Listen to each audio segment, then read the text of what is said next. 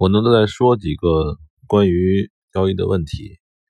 昨天有几个朋友问我呢，这个有几个问题啊。第一个问题是怎么样不被骗？嗯，在这个大众的娱乐交易这方面啊，我跟你说，就是不管是任何东西，让老百姓大众能碰到的投资，所谓的投资啊，这个交易赚钱啊，都是一种大众娱乐性呃项目。大众娱乐性项目呢，基本上它是就是玩的乐了就完了。嗯，如果说什么人 说哪个就是你你通过这个微信啊或者什么的介绍的朋友跟你说这人能挣钱，能告诉你那个致富挣钱不再难，太不算难，能致富就是说那个你能把那个你的这个收入来源都来自于此，能致富能发家，那这个基本上就是个骗子，因为。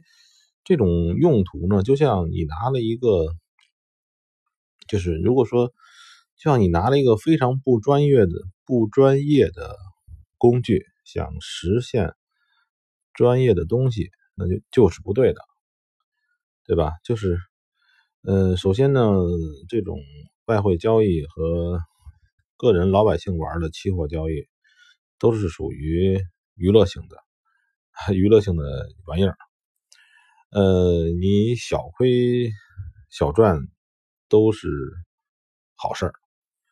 当你想大赚的时候，你基本就会大亏。呃，是因为这种工具的性质决定的。呃，对吧？就是，嗯，我想呢，就是听通过那个各位听我的节目呢，也要明确这个是什么。这个是一个娱乐性的玩意儿，你能小赚。就挺好，对吧？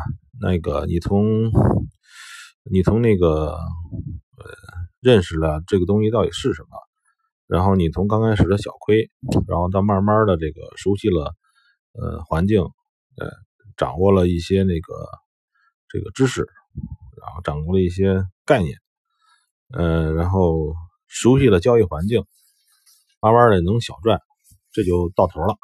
我跟你讲，这就到头了。呃，因为全世界想说这个靠靠交易活的人没有几个，对吧？你看那些那个呃所谓的一些高手们，他们也是要用别人的钱，是吧？他那个就比如说他管着很大的资金，然后呢那个赚管理费，赢钱赚钱赚钱算两回事儿。就这这这种人还是属于交易的高手。所以我们呢，就是明确这个是什么，这是第一个问题。怎么？呃，第二个问题的话，那个朋友问我，就是说那个，呃，嗯，怎么说？就是这样的话，嗯，投入多少资金合适？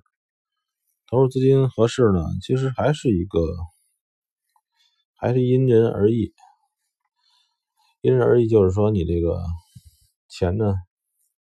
让你小疼一下，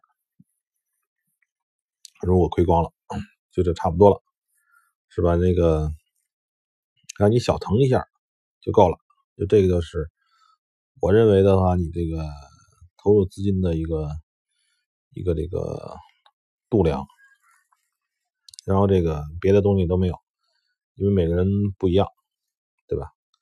每个人都不一样。呃，另外还有人问我，就是说那个这种所谓的这个长线交易，所谓的长线交易可不可以玩？我没有说长线交易不可以做。嗯，就说你如果就是说，假如说你看一个那个，你看的都是天图啊，天图以上的这个这个这个这个这个图图形显示。那你可以做一些那个长线，没关系。但是呢，就是，呃，跟前面第一个问题很接近，就是你你是来玩的，就像那个去麻将馆打麻将似的。你真耐得住寂寞，每天不动换吗？对吧？如果每天不动换，那个乐趣就少了很多。实际甚至在于呢，就是说你你你来做这种交易的目的，其实很多的是在于你的那个交易乐趣，对吧？这个买一买一卖，看着钱涨了，看着钱跌了，这是一种乐趣。你要玩那种特别长的长线儿，我觉得挺搞笑，真的，因为那个，那你就不需要用这种工具了。那有别的金融衍生品工具可以做呀？你比如说，你你玩个长线的期权，对吧？可以玩啊。而且那个，咱们现在呃，国内的期货上面也有期权，你可以玩一长线的期期权，你一下拿，对吧？拿拿一段时间，这也可以玩。嗯，行，这个三个问题就差不多。然后呢，最近下大雪了，这边，然后正好又有疫情，挺好。呃，各位健身、健身加学习，这是最好的最好的事儿吧。